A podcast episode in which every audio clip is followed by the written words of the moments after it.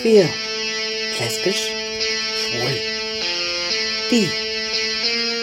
Inter. Trans. Queerdenker.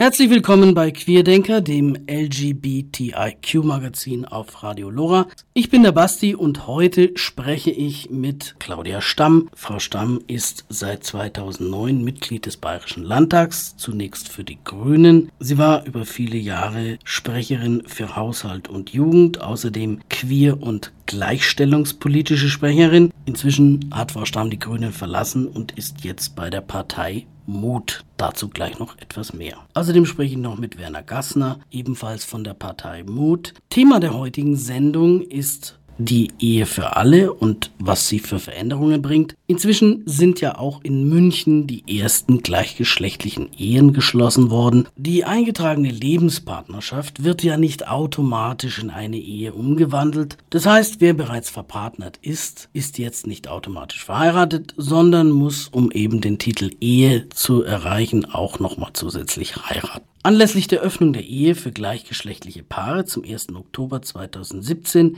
erklärte Stefanie Gerlach, Mitarbeiterin der Fach- und Beratungsstelle Regenbogenfamilien in München, die Öffnung der Ehe auch für gleichgeschlechtliche Paare ist ein riesiger Schritt hin zu mehr Gleichberechtigung.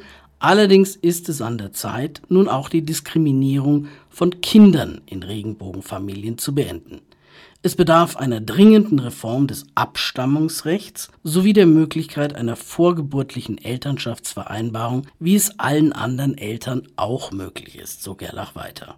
Die Eheöffnung hin oder her, Kinder in Regenbogenfamilien würden rechtlich weiterhin schlechter gestellt. Kinder, die in die Ehe zweier Frauen geboren werden, haben weiterhin zu Anfang ihres Lebens juristisch lediglich einen Elternteil. Die Ehefrau der leiblichen Mutter ist im Gegensatz zum Ehemann in einer heterosexuellen Ehe nicht automatisch juristischer Elternteil, führt Stefanie Gerlach weiter aus. Im Gegensatz zum Ehemann muss die Ehefrau immer noch den für die Familie anstrengenden und entwürdigenden Prozess der Stiefkindadoption durchlaufen, der eigentlich für Familienkonstellationen mit älteren Kindern in Patchwork-Familien gedacht war. Frau Gerlach ergänzt, es kann nicht angehen, dass das Kind in einer Regenbogenfamilie mit zwei Müttern mitunter bis zu zwei Jahre auf den zweiten rechtlichen Elternteil warten muss. Völlig unklar ist, was geschieht, wenn der leiblichen Mutter etwas während der Geburt zustößt oder auch noch vor Abschluss dieses Adoptionsverfahrens. De facto mit zwei Elternteilen ausgestattet, liefen Kinder in Regenbogenfamilien somit Gefahr, im Unglücksfall nicht nur lediglich mit einem, sondern rechtlich ganz ohne Eltern dazustehen zu stehen und das kann ja nicht im Interesse dieser Kinder sein. Die Abstammungskommission des Bundesjustizministeriums legte Anfang Juli 2017 ihren Abschlussbericht vor und schlägt hier 91 Thesen zur Modernisierung des Abstammungsrechts vor, die der heutigen Lebenswirklichkeit der Familien entsprechen, sodass alle Kinder ab Geburt die gleiche Sicherheit und die gleiche Rechtssicherheit besitzen. Auf der Homepage des Bundesministeriums für Justiz und Verbraucherschutz www.bmjv.de kann man sich diesen Bericht anschauen. Da gibt es ein 134 Seiten langes Dokument, wer sich dafür interessiert. Da sind ein paar ganz interessante Sachen drin. Unter anderem geht es hier um die sogenannte Zuordnung der zweiten Elternstelle. Das heißt hier Vaterschaft und mit Mutterschaft, beziehungsweise die Frage, ob auch eine multiple oder plurale Elternschaft möglich ist. Das heißt, dass das Kind dann mehr als zwei rechtliche Eltern hätte. Wer jetzt Fragen hat und wissen möchte, wie es weitergeht, kann sich auch jederzeit gerne natürlich an die Fach- und Beratungsstelle Regenbogenfamilien wenden. Die ist in der Saarstraße 5 im zweiten Stock hier in München. Außerdem telefonisch erreichbar unter 4622 4606 oder im Internet unter www.regenbogenfamilien-muenchen.de. Claudia Stamm, ist es jetzt wirklich empfehlenswert, dass alle, die bereits verpartnert sind, auch noch zusätzlich heiraten? Bringt mir das Vorteile? Naja, also ich bin Politikerin und da geht es darum, dass ich die Möglichkeit schaffen können möchte oder eben halt daran mitgewirkt habe, dass es vielleicht gelingt, dass jeder, jede, die will, die will, ähm, zu heiraten, eben dann auch heiraten kann. Ob jetzt Menschen, die schon verpartnert sind oder nicht, ähm, noch heiraten wollen, das ist ganz deren Sache, deren Privatsache. Ganz ehrlich, eigentlich ähm, dachte ich mal, ähm, Ehe, Heirat ist was total Konservatives. Wer will das denn? Ja. Mhm. Dann sind wir aber leider immer noch in einem Staat, wo eben die Ehe Vorteile bringt und wenn man nicht verheiratet ist, es große Nachteile hat. Und deswegen bitte, wer heiraten will, freue ich mich und herzlichen Glückwunsch. Also natürlich brauchen wir die Ehe für alle. Da geht es ja darum, dass alle die gleichen Rechte haben. Wenn ich heirate, dann habe ich die Möglichkeit, ein Kind zu adoptieren. Also wer sich mit den Gedanken trägt, eine Familie zu gründen mit Kindern, dem für den bringt die Eheöffnung natürlich Vorteile. Es ist ja so, dass die Vorteile der Ehe zum Teil auch schon für die eingetragene Lebenspartnerschaft gegolten haben, zum Beispiel im Steuerrecht. Es ist aber ein gewaltiger Unterschied, wenn Kinder in diese Beziehung hineingeboren werden. Es ist ja so bei heterosexuellen Paaren, wenn die Frau ein Kind auf die Welt bringt, dann ist ihr Ehemann automatisch juristisch gesehen der Vater der Staat fragt nicht nach, ob er es wirklich ist. Mhm.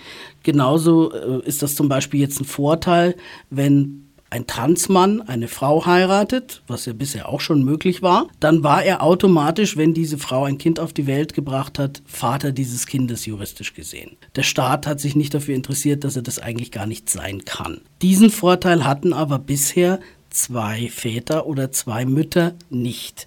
In einer lesbischen Partnerschaft muss die Frau, die das Kind nicht auf die Welt bringt, eine sogenannte Stiefkindadoption durchführen, die unter Umständen bis zu zwei Jahre dauern kann. Das ist natürlich ein Nachteil. Wie ist das jetzt? Ist das in der Ehe jetzt anders? Also die Ehe für alle, ähm, wenn dann geheiratet wird, dann gilt es genauso das, was eben für Heteropaare gilt. Mhm. Und ähm, das ist ja genau der Punkt, wo man immer wieder darauf hingewiesen hat, dass es fast keine Unterschiede mehr gibt. Aber eben bei der Frage der Adoption und bei ähm, der Frage dessen, wie heißt das Kind, also heißt es Ehe oder eingetragene Lebenspartnerschaft. Mhm. So wie ich das verstehe, ist das Problem, dass da noch Nachbesserungsbedarf besteht. Mhm. Und das zeigt ja auch, dass die Eheöffnung äh, jetzt doch noch nicht so ganz für alle die gleichen Rechte bietet. Also das Problem ist halt, dass äh, bei, so wie ich das verstehe, bei ähm, Heterosexuellen der Ehemann sozusagen dann als Vater gilt. Das ist, weil es so im Gesetz benannt ist. Und bei lesbischen Frauen gibt es ja keinen Ehemann, sondern zwei Ehefrauen. Da ist es eben nicht so hat wohl auch was mit dem Abstammungsrecht zu tun. Und da besteht nach meinem, nach dem, so wie ich das gerade verstehe, rechtlich schon noch Nachbesserungsbedarf. Es Genauso ist es auch nicht, nicht so wirklich geklärt bei intersexuellen Menschen. Da muss man dann im Zweifel eben, und das ist natürlich auch so eine Geschichte, muss dann einer seinen Personenstand ändern lassen oder ihren. Genau. Und das ist wiederum insofern schwierig, weil ja für Intersexuelle das TSG nicht gilt. Die sind ja genau explizit ausgeschlossen vom TSG. Genau. Das heißt, viele müssen dann ihre Intersexualität im Prinzip verschweigen und dann hintenrum irgendwie doch übers TSG das machen. Also das ist ja, glaube ich, auch nochmal generell so ein Anliegen. Ich weiß nicht, wie da Ihre Partei dazu steht. Wir bräuchten eigentlich ein ISG. Also ein intersexuellen Gesetz im, in Anlehnung an das TSG.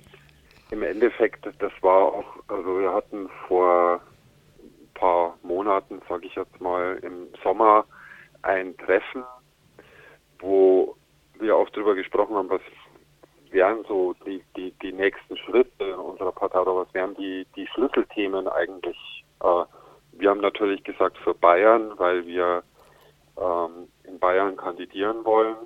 Aber ein Thema, ein Schlüsselthema war eben auch das Thema Queer in seiner vollen Vielfalt.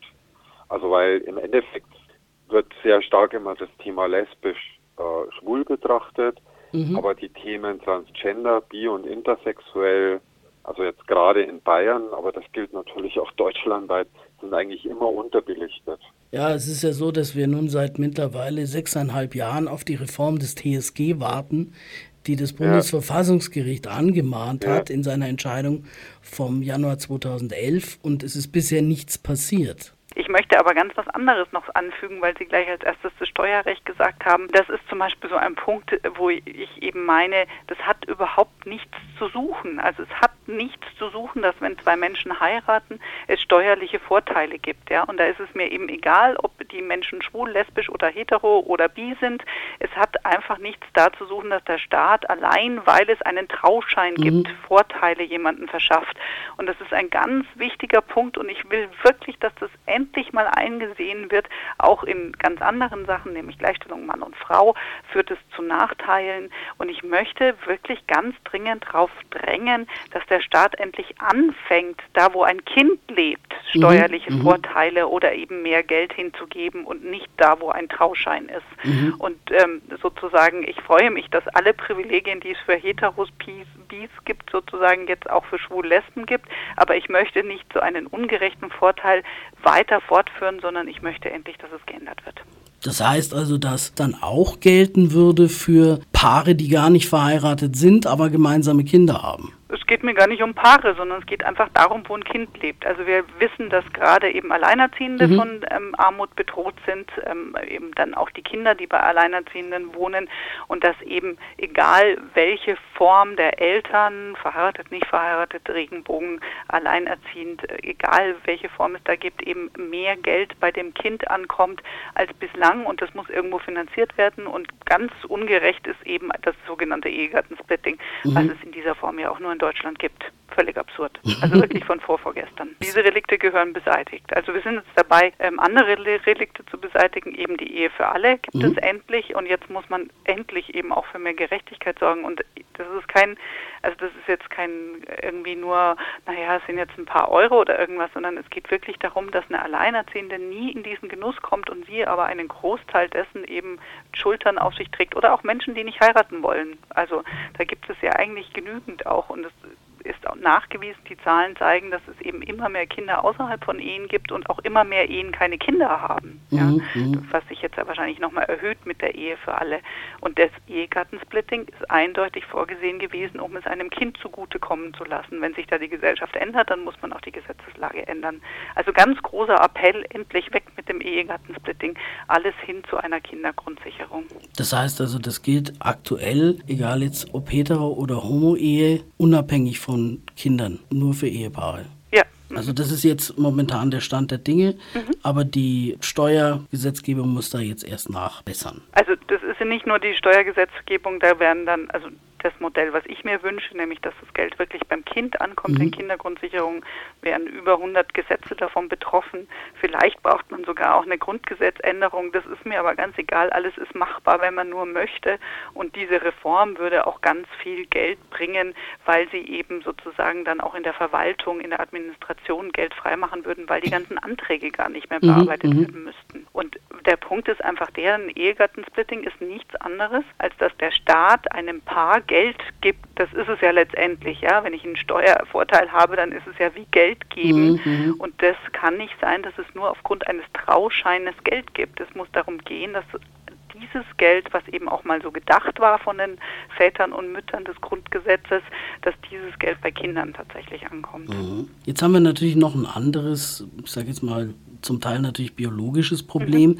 Wenn ich eine Partnerschaft oder eine Ehe oder eine Lebensgemeinschaft aus zwei Frauen habe, dann gibt es natürlich relativ einfache Mittel und Wege, wie diese mhm. beiden Frauen zu einem Kind kommen können. Zum Beispiel durch eine private Samenspende, durch irgendeinen bekannten Freund. Mhm. Aber die zwei Väter haben ja diese Möglichkeit nicht so einfach. Und Leihmutterschaft ist ja in Deutschland immer noch nicht vorgesehen. Mhm. Jetzt haben wir natürlich noch die Möglichkeit der Adoption. Da sind aber auch für die heterosexuellen Paare ja schon die Latte ziemlich hochgelegt. Mhm. Und man kriegt zum Beispiel, wenn man über 40 ist, ein Partner kein Kind mehr. Also das wird ja nun nicht gerade unbedingt einfach gemacht. Mhm. Besteht da die Möglichkeit, dass hier ein bisschen nachgebessert wird? Ich meine, es gibt ja genug Kinder, die Eltern bräuchten. Mhm.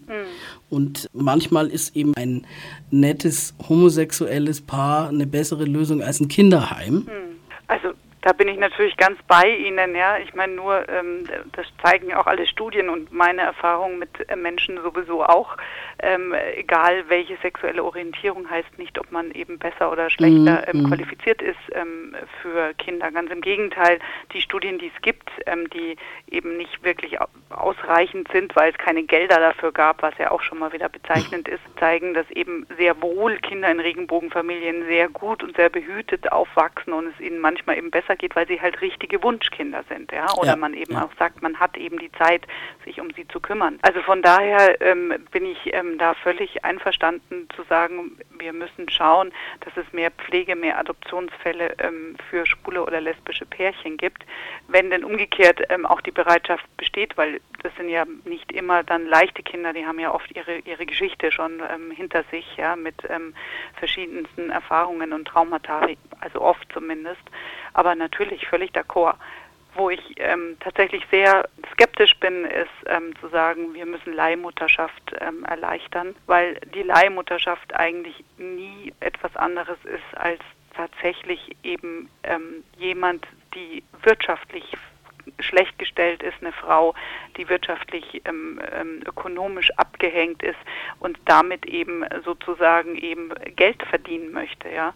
Und da bin ich wirklich sehr, sehr skeptisch, dass man diese Ungleichheit im ökonomischen, im wirtschaftlichen Sinne dann eben sozusagen noch weiter äh, manifestieren und ausnutzen, in Anführungszeichen sollte, um Menschen den Zugang zu einem Kind zu ermöglichen. Also da bin ich sehr skeptisch und weiß zum Glück auch, dass ich damit nicht alleine stehe in der Community. Also ich weiß halt, dass es auch durchaus Fälle gibt, in denen jetzt beispielsweise, ich sage jetzt mal bei einem schwulen Paar, die Schwester von einem der beiden sagt, ich würde das machen für euch. Das ist ja was anderes. Und also, dann muss natürlich trotzdem die rechtliche Möglichkeit geschaffen werden, dass die beiden dann aber als Vater mh. Hm. eingetragen sind und nicht die Frau, die das ohne jetzt aus finanziellen Interessen, mhm. sondern einfach, weil sie vielleicht ein Familienmitglied ist ja. oder, oder Aber solche Fälle kann ich, kannte ich vorher schon. Also bevor die Ehe für alle und alle Erleichterungen gab, äh, kenne ich Fälle, wo eben ein schwules Pärchen gesagt hat, ähm, der Samen des Nichtverwandten mhm. ähm, soll dafür sorgen, dass mit der Schwester ein Kind ausgetragen wird.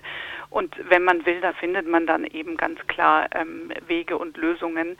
Ähm, also von daher glaube ich, äh, ist es einfach der Punkt, dass wenn es eben über verwandtschaftliche Beziehungen oder freundschaftliche Beziehungen geht, dann gibt es die Fälle auch schon. Dann ist es schön, wenn es erleichtert wird, mhm. dass es dann eine Adoption gibt danach, dass es ähm, ein, ein, ja für die Personen verantwortlich sein können ähm, danach gibt. Aber da muss man nicht an die Leihmutterschaft rangehen, weil damit ist ganz anderen Dingen wieder mhm. Tür und Tor geöffnet. Jetzt haben wir über die Ehe für alle gesprochen. Mhm. Es gibt ja noch andere Sachen, die für die Community wichtig mhm. sind. Also ein, ein großer Punkt ist, denke ich, und jetzt haben wir gerade wieder gewählt und haben eine mhm. neue Regierung. Wir warten seit mittlerweile über sechs Jahren darauf, dass das TSG mal mhm. reformiert wird. Es gab ja da von den Grünen schon mal einen Vorschlag. Mhm. Wissen Sie, ob sich da irgendwas tut? Besteht die Hoffnung, dass wenn wir jetzt eine Jamaika-Koalition kriegen, dass da mal endlich was vorwärts geht? Also meine Kristallkugel habe ich gerade vergessen. wir sind ja noch nicht mal bei Sondierungsgesprächen. Mhm. Also wir wissen noch nicht mal, ob dieses Jamaika gelingt. Ich finde es auch erstaunlich, ähm, wie schnell, also aus Sicht der SPD ist es verständlich, dass man sagt, jetzt geht man aber in die Opposition, bevor man irgendwie ähm, noch weiter nach unten rutscht. Mhm. Aber wie schnell das passiert ist, ähm, sich da aus der Verantwortung zu stehlen, fand ich schon erstaunlich. Also von daher nochmal, ich wünsche es allen Transsexuellen, dass da sich schnell was tut. Der Gesetzentwurf der Grünen war sehr gut, sehr erstrebenswert. Ich habe nur die Erfahrung auch gemacht in der Zeit, seitdem ich eben im Landtag bin, bin und auch eben sehr aktiv als queerpolitische Sprecherin, dass oft genau diese Themen hinten runterfallen. Mhm. Siehe, die Ehe für alle war ja auch auf einmal für die FDP kein Thema. Mhm. Also sowohl im Bund als auch im Land nicht, ja, obwohl sie ja immer sagen, sie sind ähm, die, auch die oder die Partei der Gleichstellung der Community, der queeren Szene. Wenn sie dann in Regierung waren, dann war es ihnen auf einmal nicht mehr wichtig. Und das ist halt der Punkt. Man muss halt einfach schauen, wo die Prioritäten gesetzt werden. Und ich wünsche wirklich auch in Bezug auf Ehe für alle, dass danach gebessert wird, dass es da eben keine Nachteile mehr gibt. Auch für intersexuelle Menschen, dass einfach ganz klar ist, es ist irgendwie die Möglichkeit geschaffen, rechtlich die Möglichkeit geschaffen, dass Menschen, die heiraten wollen, heiraten können. Und im, beim, in Bezug auf das transsexuellen Gesetz würde ich mir auch sehr wünschen, dass sich was tut und es endlich reformiert wird. Ja, das ist halt die Frage, inwieweit es die Grünen da schaffen, sich da durchzusetzen und inwieweit äh, das nicht dann hinten wieder runterfällt.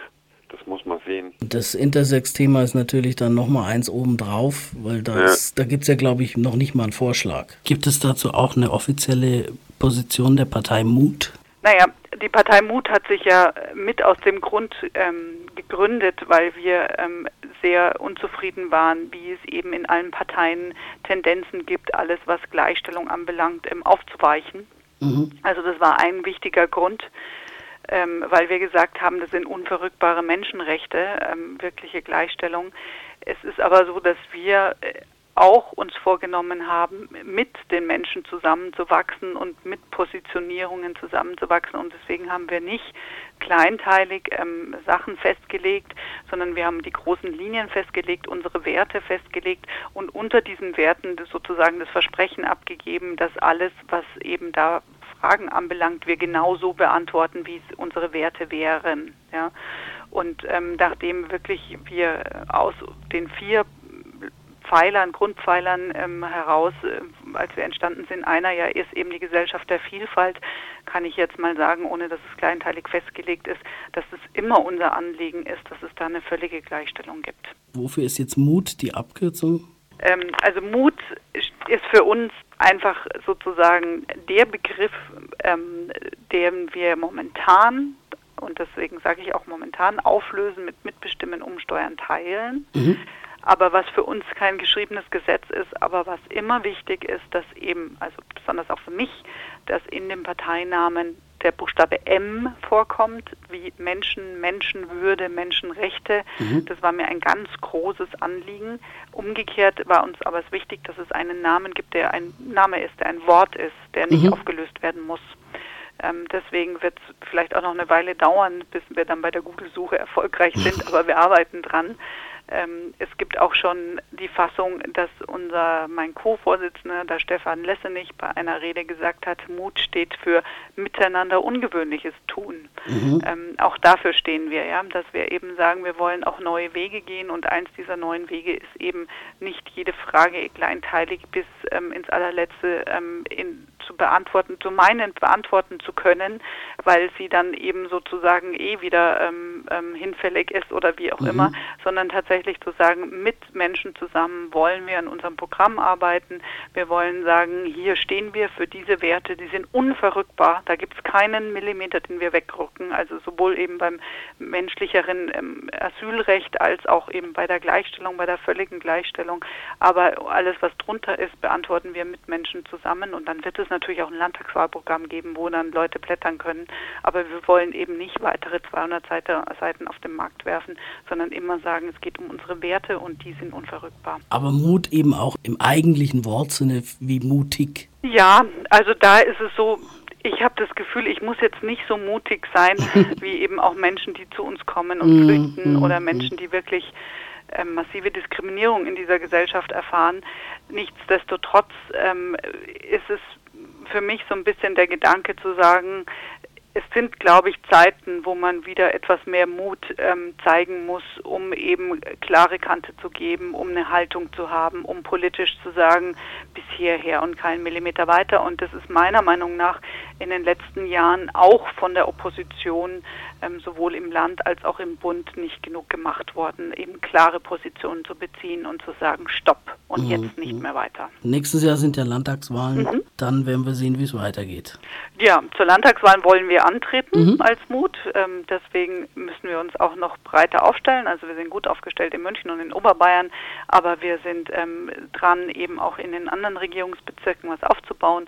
Und wir wollen auf jeden Fall versuchen, in den Landtag zu kommen, weil wir glauben, es ist wichtig, dass jemand klar Position bezieht und Haltung zeigt. Dann vielen Dank für das Gespräch. Vielen Dank. Ich spreche mit Werner Gassner. Er ist Sprecher für gesellschaftliche Vielfalt bei Mut. Es geht ja auch um zum Beispiel um queere Gesundheit. Auch das Thema PrEP zum Beispiel, das ja jetzt nicht nur Homosexuelle betrifft, sondern zum Beispiel auch Bisexuelle, äh, sich da mal Gedanken zu machen außerhalb der Moralvorstellung. Das hat man jetzt auch gemerkt im Wahlkampf, das ist eigentlich ein brennendes Thema. Dabei geht es um diese Prävention gegen eine Ansteckung mit HIV. Genau, gerade ein brennendes Thema, mhm. weil alle Studien zeigen, dass in den Ländern oder in den Städten, zum Beispiel in London, wo man eben Studien durchführt, dass die neue Infektionsrate total nach unten geht, auch nachweislich auf Fett zurückzuführen. Aber die Diskussion wird halt leider moralisch geführt und nicht an Fakten orientiert, selbst innerhalb der Community. Und da besteht noch total viel Nachholbedarf.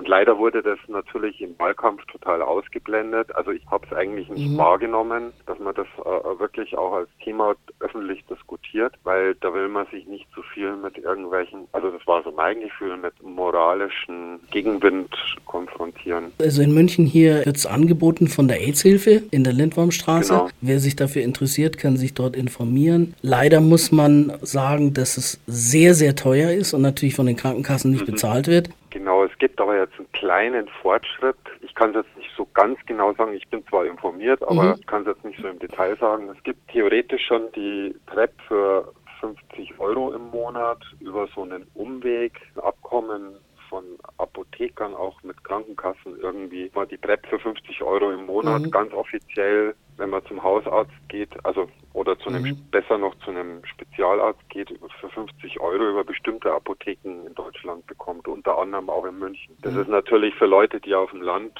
wohnen, vielleicht das nicht so ganz einfach, aber zumindest ist es ein Schritt nach vorne. Aber natürlich muss es die PrEP für alle eigentlich kostenlos geben, weil es kann sich auch nicht jeder die PrEP für 50 Euro im Monat leisten. Ja, wenn wir gerade bei dem Thema sind, zum Beispiel ist es ja so, dass es bei Transmenschen, mhm. vor allem seit dieses Urteils 2011, ist ja der OP-Zwang weggefallen. Das heißt, wir haben jetzt Transmänner beispielsweise, die noch Eierstöcke und Gebärmutter haben, also weiterhin eigentlich jedes Jahr zur Vorsorge gehen müssten. Mhm. Wenn mhm. ich aber jetzt in meinem Personenstand männlich stehen habe, kann mich ein Gynäkologe oder eine Gynäkologin nicht mehr behandeln, weil die meisten der Ansicht sind, sie dürfen nur Frauen behandeln. Sie können das nicht mhm. abrechnen, wenn da ein Mann kommt. Es gibt mhm. wohl Hintertürchen, aber da muss man dann wieder über die Kassenärztliche Vereinigung gehen. Also mir persönlich geht es immer so bei dem Thema ähm, Trans und Inter, dass wir da viel zu wenig wissen, auch innerhalb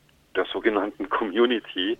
Und was ich mir wünsche, ist, ähm, dass wir viel mehr ein Gefühl füreinander, also dass man dieses Queer auch wirklich lebt und dass man sagt, äh, also ich, ich habe zum Beispiel beim Thema Trans und Inter total Nachholbedarf. Ich weiß da zwar schon viel, habe schon viel in Fachvorträgen gehört, aber dass wir gemeinsam an solchen Themen arbeiten.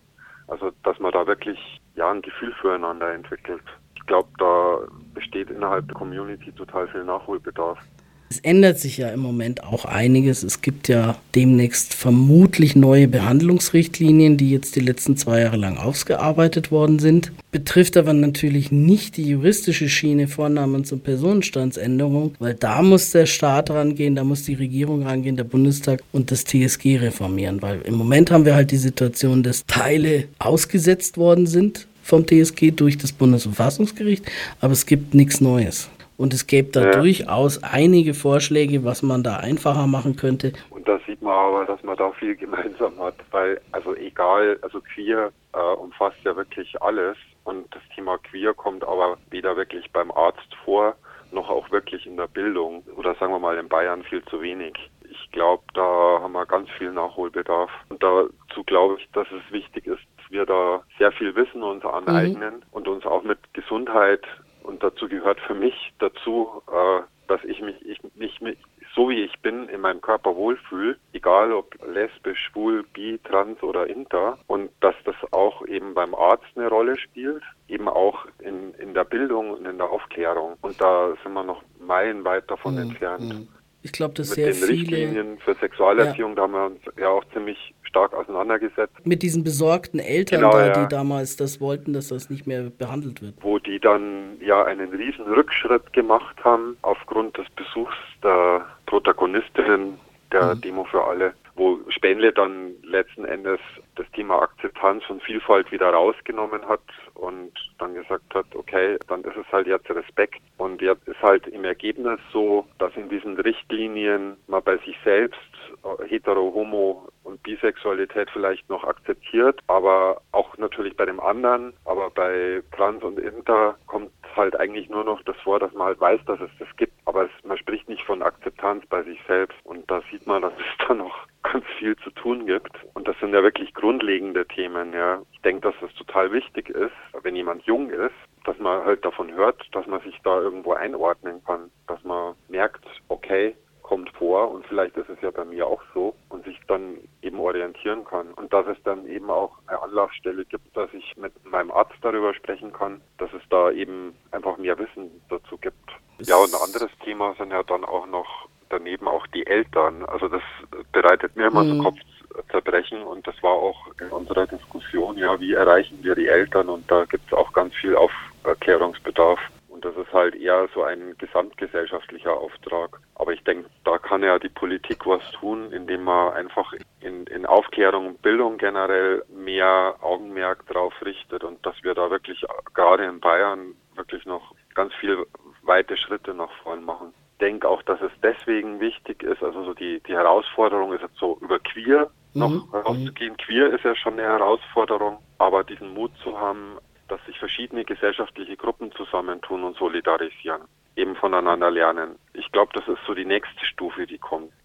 Und das ist auch das, wo sich die Claudia Stamm halt auch immer wieder stark macht. Das ist so eine Art Beauftragter für queere Angelegenheiten, so im, der, im Landtag.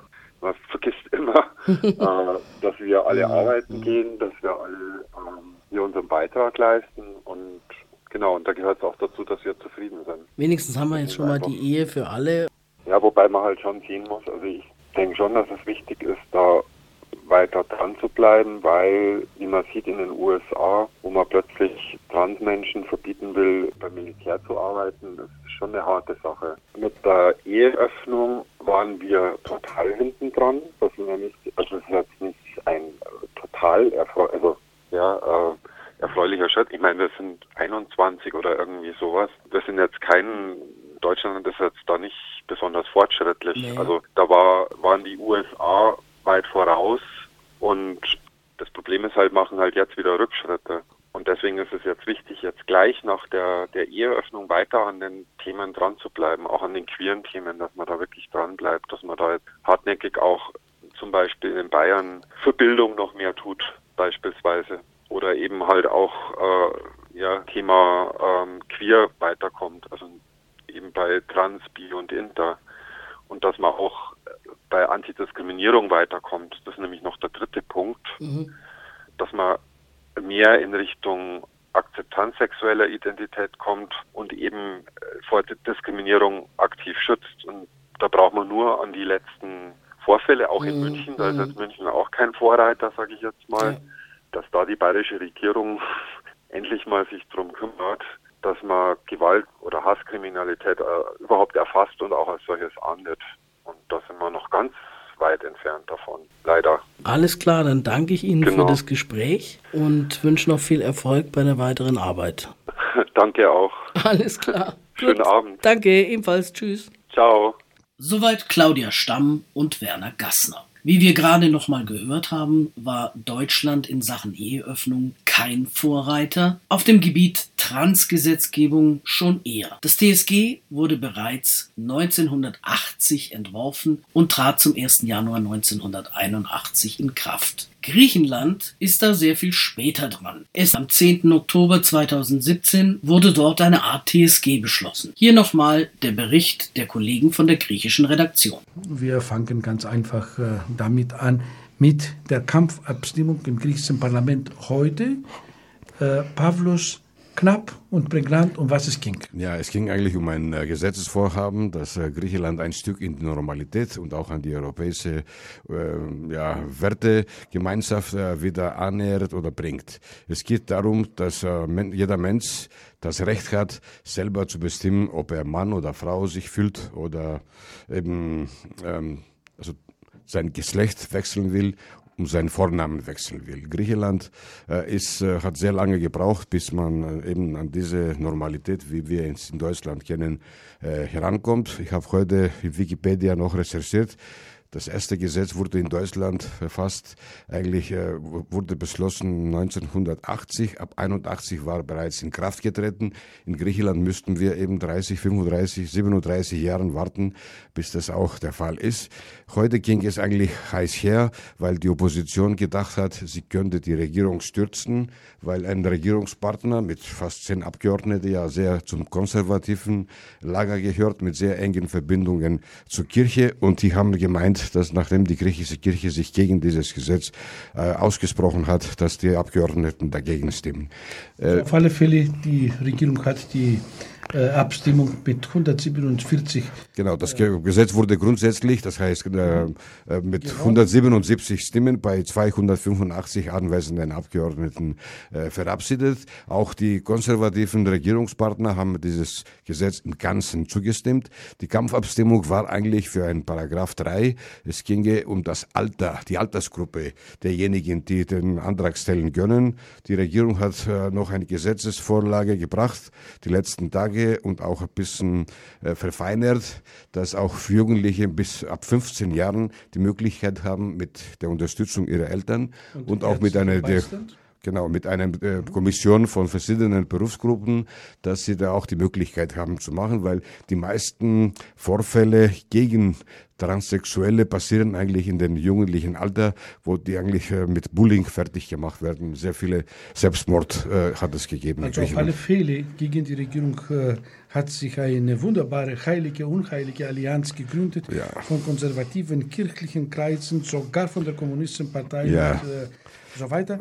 Äh, das ist eigentlich das, ein, das, das ist Details, eigentlich äh, Details, aber eigentlich bittere Details, wenn die Kommunisten damit äh, ihre Ablehnung begründen, dass im Sozial, der Sozialismus auch alle diese Probleme lösen wird. Das ist natürlich sehr, sehr hilfreich. Interessanterweise schreibt dazu die Griechenland-Zeitung von morgen, dass äh, Tsipras äh, dieses Thema, das Angehen dieses Themas ein sehr mutiger Schritt war, denn sein Koalitionspartner hat äh, ihm nicht äh, gefolgt.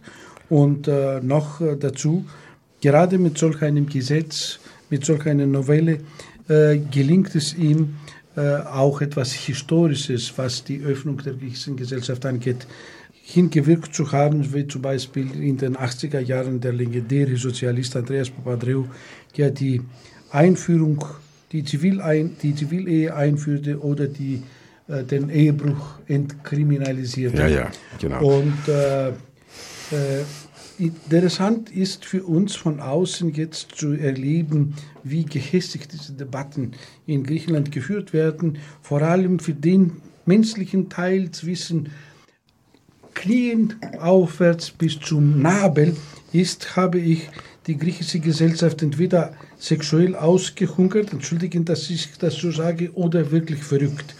Denn das, was wir erlebt haben in der ganzen Argumentation, das schickt uns ins Mittelalter zurück und ich schicke die Meldung auch jetzt. Ja, okay. Also hoffentlich ist das Thema jetzt ja. gehört zur Vergangenheit und Griechenland kommt in Normalität weiter. Ja, das war's wieder mal bei Queerdenker. Vielen Dank an alle, die zugehört haben. Ich wünsche meinen Hörerinnen und Hörern noch einen schönen Abend